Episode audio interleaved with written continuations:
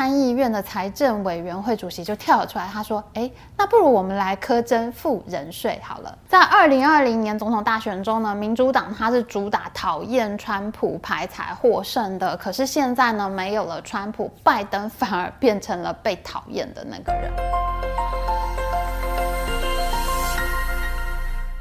Hello，大家好，我是 Amy。最近特斯拉创办人 Elon Musk 呢，他在推特上面呢贴出了曹植的七步诗，轰动了整个中文世界。因为看得懂中文的人很少，有人不知道这首诗“主动然斗齐，斗在釜中泣，本是同根生，相煎何太急”。这首诗的意思呢，就是说两个兄弟之间，我们不要互相残杀。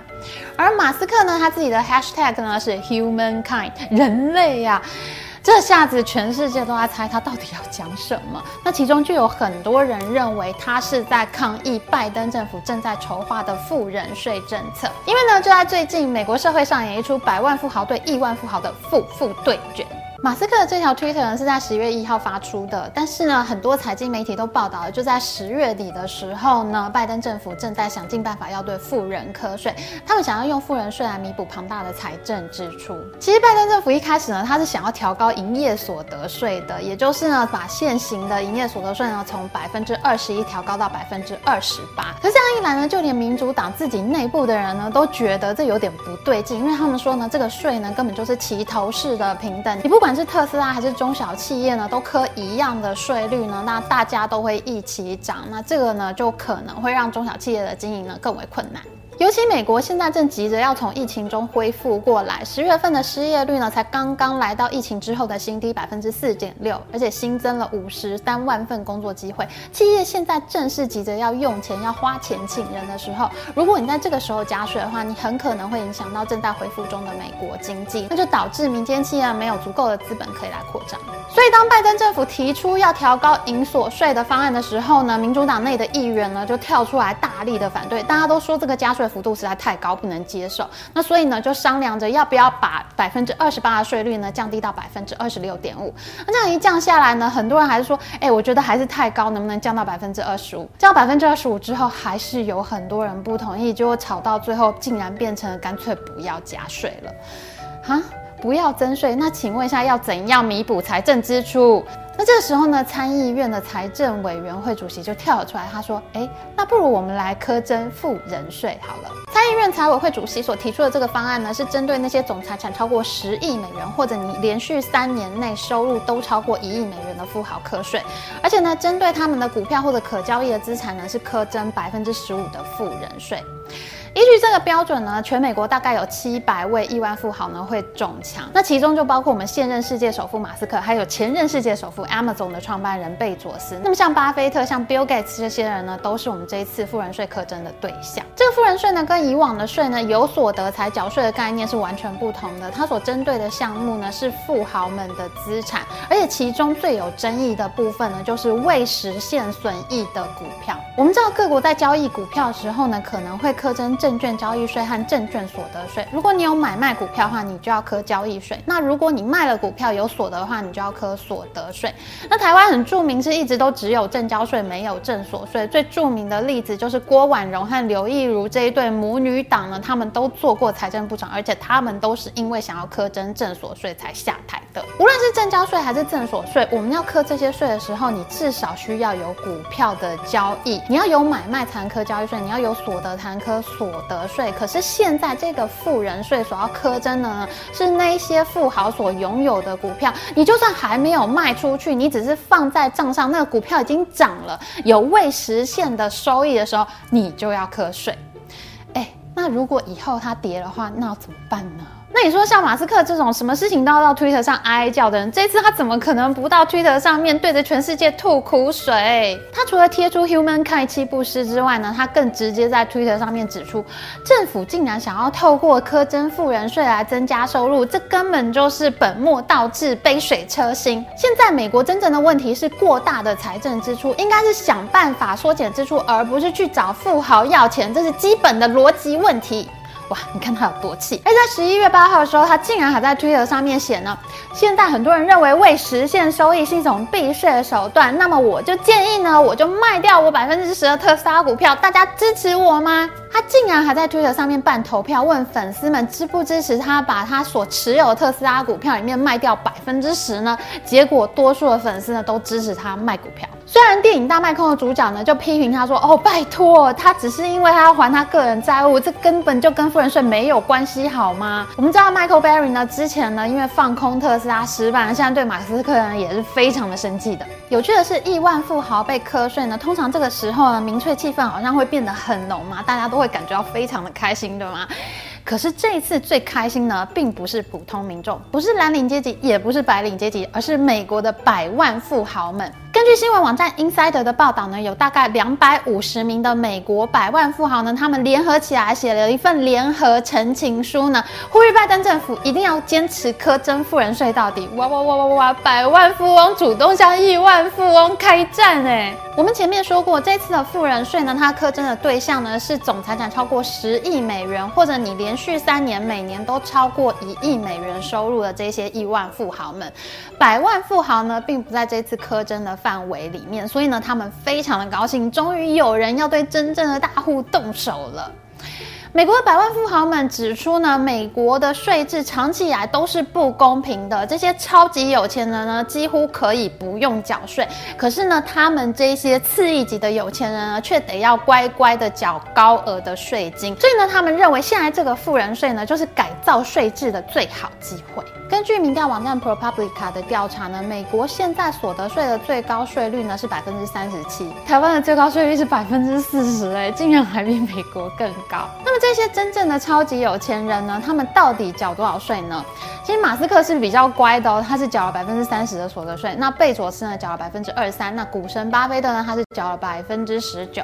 可是呢，其实全美前四百名的富豪，每个人平均下来，其实他们每个人都只要缴百分之八点二的所得税耶！啊，这让美国百万富豪们非常的火大。你们是顶级的有钱人，为什么你们缴的税竟然比我们普通有钱人缴的还少呢？这真的是不能接受。啊，所以阶级对立真的是可以无限细分，不是只有雇主和劳工之间、资产阶级和无产阶级之间，现在就连是大富豪跟小富豪之间都可以阶级对立，双方呢是势如水火，互不相让。为什么拜登一下子要苛征银所税，搞得民主党议员之间呢吵得不可开交？一下子呢他又要苛征富人税，搞得大小富豪之间呢又吵得不可开交。你用看的也可以看得出来，拜登现在看起来是很缺钱的样子。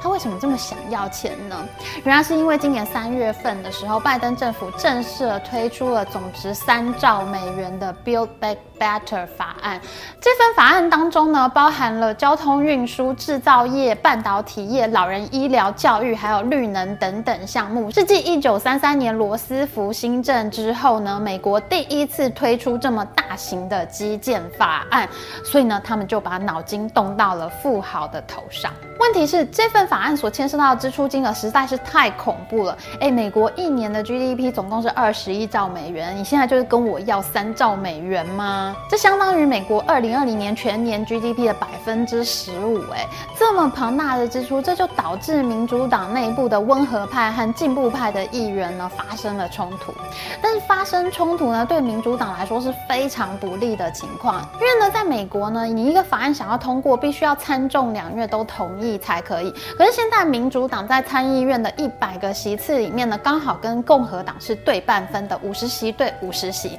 那么在投票平手的情况下呢，就要由参议院的议长，也就是现任美国副总统贺锦丽，他来做最终的裁决。也就是说，在预设共和党完全都不会支持法案的情况下呢，民主党是一票都不能少。因此，现在党内意见不合，对民主党来说就是非常危险的情况。在权衡利弊的考量之下呢，白宫就决定先。把交通基建的部分拆出来，先送审，也就是成为了这次的交通基建法案。那剩下的部分呢，就成为了 Build Back Better 法案。那交通基建法案的部分呢，在八月份的时候呢，参议院就已经通过了。那在十一月初的时候呢，众议院则是以两百二十八对两百零六票通过了。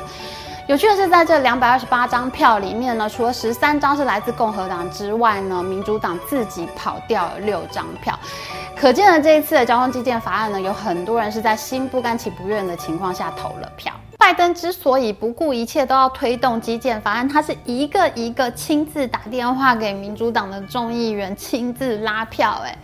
其实他这么做很大一部分原因就是要挽救他爆炸的民调。根据多家民调机构做的民调显示呢，拜登总统在他一上任的时候呢，他的支持度大概是百分之五十到百分之五十五之间。可是呢，到了现在呢，只剩下百分之四十一到百分之四十三左右了。不到一年的时间，拜登的支持度竟然下滑多达十个百分点。川普在他任期最后被大家最讨厌的那一段时期，其实他的民调差不多也是在这个水准稍低的地方。在二零二零年总统大选中呢，民主党他是主打讨厌川普牌才获胜的。可是现在呢，没有了川普，拜登反而变成了被讨厌的那个人。除了支持度非常低迷之外，民主党十一月初呢，在维吉尼亚州和纽泽西州的地方选举上面惨败，也显示出民众对拜登总统的不信任情绪呢，已经蔓延成为了对整个民主党的不信任情绪。维吉尼亚州和纽泽西州呢，在二零二零年总统大选的时候都是超。超级兰州，而且他们传统上一直都是兰州。可是这一次的纽泽西州的州长呢，真的选到快要被翻盘，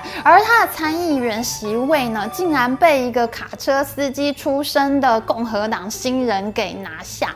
这个新人呢，他只花了两千美元竞选，他每天是骑脚踏车去拜访选民，哎，竟然被他选上了。维吉尼亚州的情况呢，则是更惨。本来以为自己会稳稳连任的民主党州长呢，竟然被共和党毫无政治资历的政治素人给打败，都不知道自己是怎么死的。这两场败仗，其实共和党都是派出炮灰来参选，没想到都被炮灰给选上了。这下子民主党真的是颜面无。光，而且这股讨厌民主党的情绪如果持续下去的话，在二零二二年的其中选举和二零二四年的总统大选上呢，民主党都会处于非常不利的地位。拜登和民主党的支持度呢，之所以持续下滑，除了之前在阿富汗撤军时候呢，荒腔走板的表现惨不忍睹之外呢，其实最大的原因呢，还是因为现在居高不下的通货膨胀率。如果有看过我们之前所做的通膨地狱的影片的话，你就会知道，其实美国联准会呢，它本来是认为呢，通货膨胀会在下半年年底的时候呢，逐渐缓解的。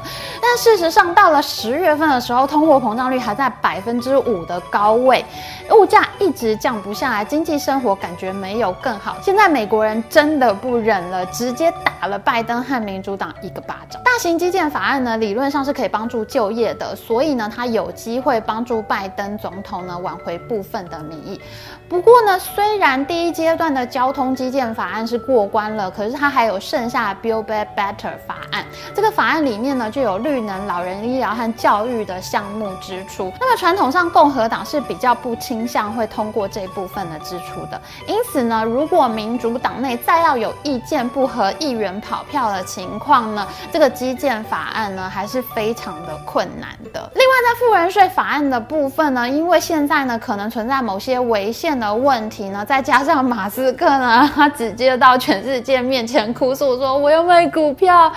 搞得现在富人税法案也迟迟的没有办法送到参议院去提案。看起来拜登的挽回民调之路呢，可能呢会走得非常艰辛喽。